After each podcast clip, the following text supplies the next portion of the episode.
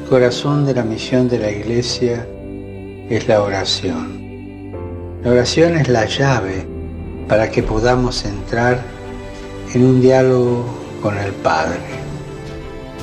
Cada vez que leemos un pequeño pasaje del Evangelio, escuchamos a Jesús que nos habla. Conversamos con Jesús. Escuchamos a Jesús y respondemos. Y esto es la oración. Orando cambiamos la realidad y cambiamos nuestros corazones. Nuestro corazón cambia cuando ora. Podemos hacer muchas cosas, pero sin oración no funciona.